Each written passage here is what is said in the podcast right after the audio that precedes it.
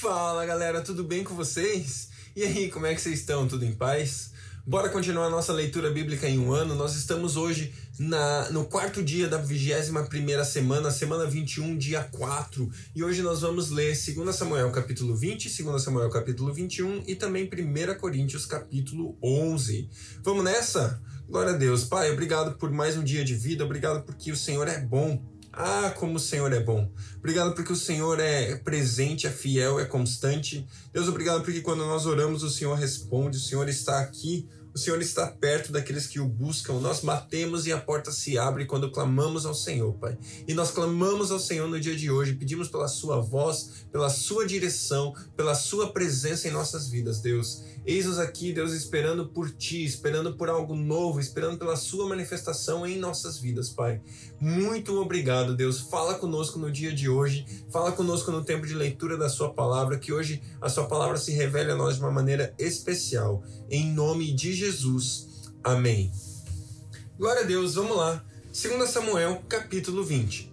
Também estava lá um desordeiro chamado Seba, filho de Bicre, de Benjamim.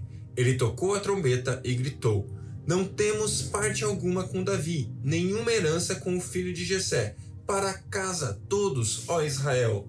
Então todos os de Israel abandonaram Davi para seguir Seba, filho de Bicre.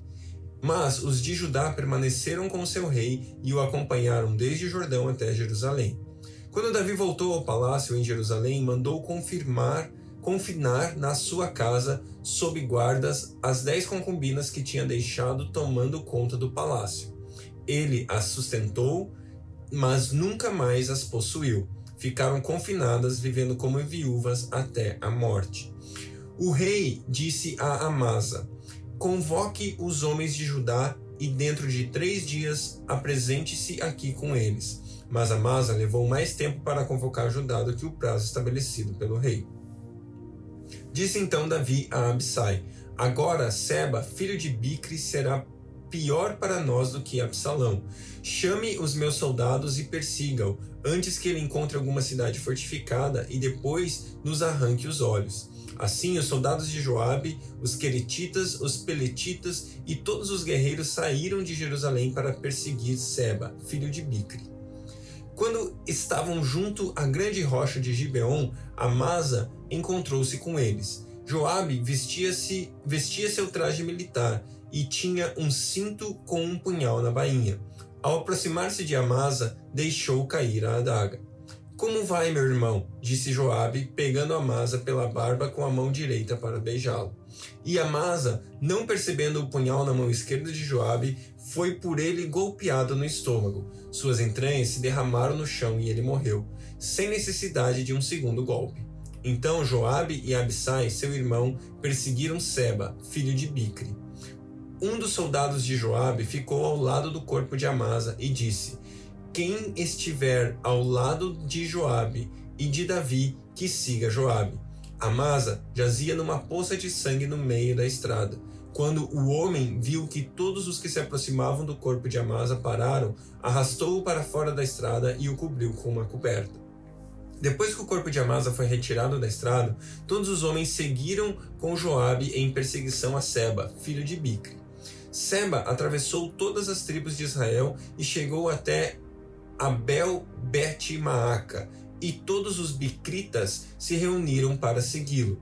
O exército de Joabe veio, cercou Seba em Abel Bet Maaca e construiu contra a cidade uma rampa que chegou até a muralha externa. Quando o exército de Joabe estava para derrubar a muralha, uma mulher sábia gritou da cidade: Ouçam, ouçam, digam a Joabe que vem aqui para que eu fale com ele. Quando ele se aproximou, a mulher perguntou: Tu és Joabe? Ele respondeu: Sim. Ela disse: Ouve o que a tua serva tem para dizer-te. Estou ouvindo, disse ele. E ela prosseguiu: Antigamente se dizia: Peça conselho na cidade de Abel, e isso resolvia a questão. Nós somos pacíficos e fiéis em Israel. Tu procuras destruir uma cidade que é mãe em Israel. Por que queres arruinar a herança do Senhor? Respondeu Joabe: Longe de mim uma coisa dessas. Longe de mim arruinar e destruir essa cidade. Não é esse o problema, mas um homem chamado Seba, filho de Bicre, dos montes de Efraim, rebelou-se contra o rei Davi. Entregue-me esse homem e iremos embora. A mulher disse a Joabe: A cabeça dele te será jogada do alto da muralha. Então a mulher foi falar com todo o povo, dando o seu sábio conselho. Eles cortaram a cabeça de Seba, filho de Bicre, e a jogaram para Joabe. Ele tocou a trombeta e seus homens se dispersaram, abandonaram o cerco da cidade e cada um voltou para sua casa. E Joabe voltou ao rei em Jerusalém. Joabe comandava todo o exército de Israel. Benaia, filho de Joiada, comandava os queretitas e os peletitas. Adonirão era chefe do trabalho forçado. Josafá, filho de Ailude, era arquivista real. Seva era seu secretário. Zadok e Abiatar eram sacerdotes. E Ira de Jair era sacerdote de Davi. Durante o reinado de Davi, houve uma fome que durou três anos. Davi consultou o Senhor, que lhe disse: A fome veio por causa de Saul e de sua família sanguinária, por terem matado os gibeonitas. O rei então mandou chamar os gibeonitas e falou com eles. Os gibeonitas não eram de origem israelita, mas remanescentes dos amorreus. Os israelitas tinham feito com eles um acordo sob juramento, mas Saul, em seu zelo por Israel e Judá, havia tentado exterminá-lo. Davi perguntou aos gibeonitas: Que posso fazer por vocês? Como posso reparar o que foi feito para que abençoem a herança do Senhor? Os gibeonitas responderam: Não exigimos de Saul ou de sua família prata ou ouro, nem queremos matar alguém em Israel. Davi perguntou: O que querem que eu faça por vocês? E eles responderam: Quanto ao homem que quase nos exterminou e que pretendia destruir-nos para que não tivéssemos lugar em Israel, que sete descendentes dele sejam executados perante o Senhor, em Gibéa de Saul, no monte do Senhor. Eu os entregarei a vocês, disse o rei. O rei poupou Mefibosete, filho de Jonatas e neto de Saul, por causa do juramento feito perante o Senhor entre Davi e Jonatas, filho de Saul. Mas o rei mandou buscar Armone e Mefibosete, os dois filhos que Rispa, filha de Aiá, tinha dado a Saul. Com eles também os cinco filhos de Merebe, Merabe, filha de Saul, que tinha dado a Adriel, filho de Barzilai de Meloá e os entregou aos gibeonitas, que os executaram no monte perante o Senhor. Os sete foram mortos ao mesmo tempo, os dois primeiros dias, nos dois primeiros dias da colheita da cevada. Então Rispa, filha de Aiá, pegou um pano de saco e o estendeu sobre si, sobre uma rocha. Desde o início da colheita até cair a chuva do céu sobre os corpos, ela não deixou que as aves de rapina os tocassem de dia nem os animais selvagens à noite. Quando Davi foi informado que Rispa, filha de Aiá, concubina de Saul, havia feito, mandou recolher os ossos de Saul e de Jonatas, tomando-os dos cidadãos de Jabes de Leade. Eles haviam roubado os ossos da praça de Bet-Sean, onde os filisteus os tinham pendurado no dia em que mataram Saul no monte Gilboa. Davi trouxe de lá os ossos de Saul e de seu filho Jonatas, recolhido dentre os ossos dos que haviam sido executados. Enterraram os ossos de Saul e de Jonatas no túmulo de Quis, pai de Saul, em Zela, na terra de Benjamim, e fizeram tudo o que o rei tinha ordenado. Depois disso, Deus respondeu às orações em favor da terra de Israel.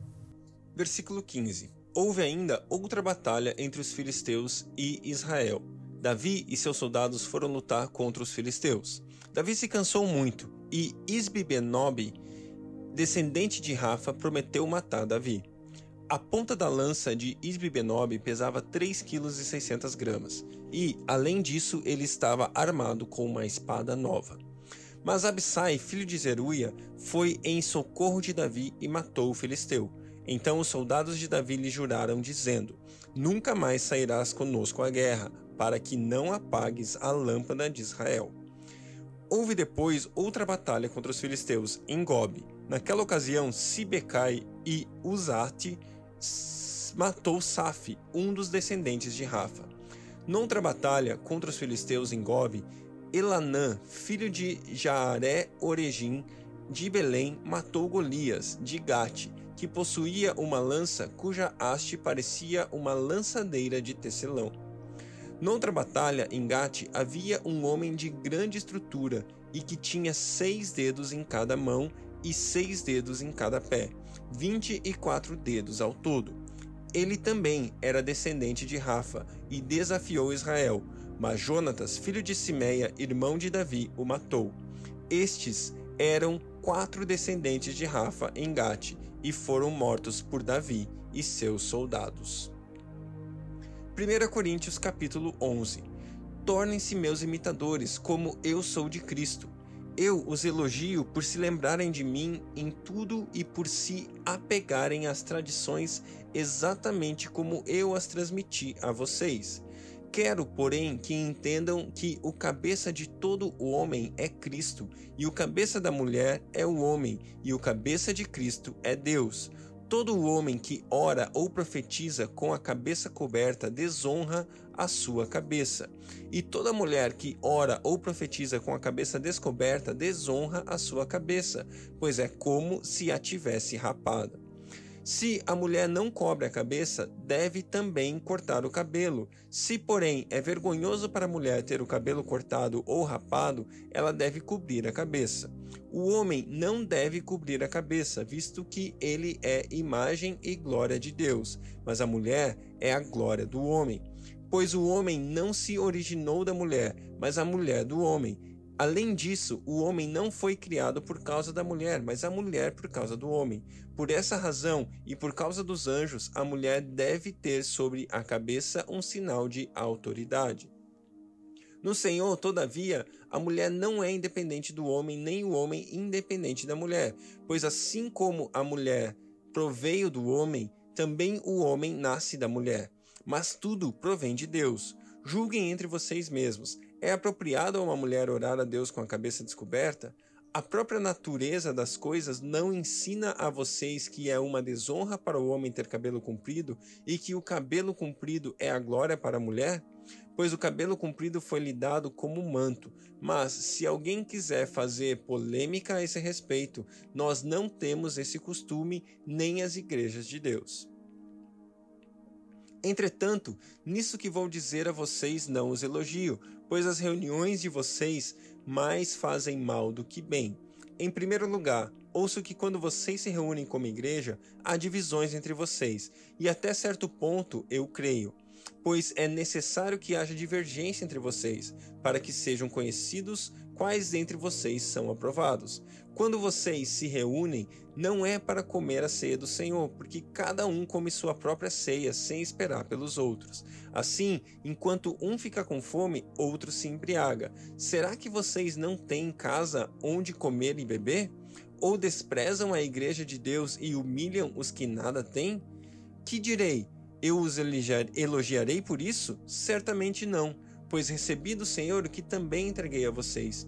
Que o Senhor Jesus, na noite que foi traído, tomou o pão e, tendo dado graças, partiu e disse: Isso é meu corpo dado em favor de vocês. Façam isso em memória de mim. Da mesma maneira, depois da ceia, ele tomou o cálice e disse: Este é o cálice da nova aliança no meu sangue. Façam isso sempre que beberem em memória de mim. Porque sempre que comerem deste pão e beberem deste cálice, vocês anunciam a morte do Senhor até que ele venha. Portanto, todo aquele que comer o pão ou beber do cálice do Senhor indignamente será culpado de pecar contra o corpo e o sangue do Senhor. Examine-se cada um a si mesmo e não coma do pão e beba do cálice, pois quem come e bebe sem discernir o corpo do Senhor, come e bebe para sua própria condenação. Por isso há entre vocês muitos fracos e doentes, e vários já dormiram. Mas, se nós tivéssemos o cuidado de examinar a nós mesmos, não receberíamos o juízo. Quando, porém, somos julgados pelo Senhor, estamos sendo disciplinados para que não sejamos condenados com o mundo. Portanto, meu irmão, quando vocês se reúnem para comer, esperem uns pelos outros. Se alguém estiver com fome, coma em casa, para que quando vocês se reunirem, isso não resulte em condenação. Quanto ao mais, quando eu for, darei instruções a vocês. Glória a Deus pela sua palavra, que Deus abençoe o seu dia e até amanhã.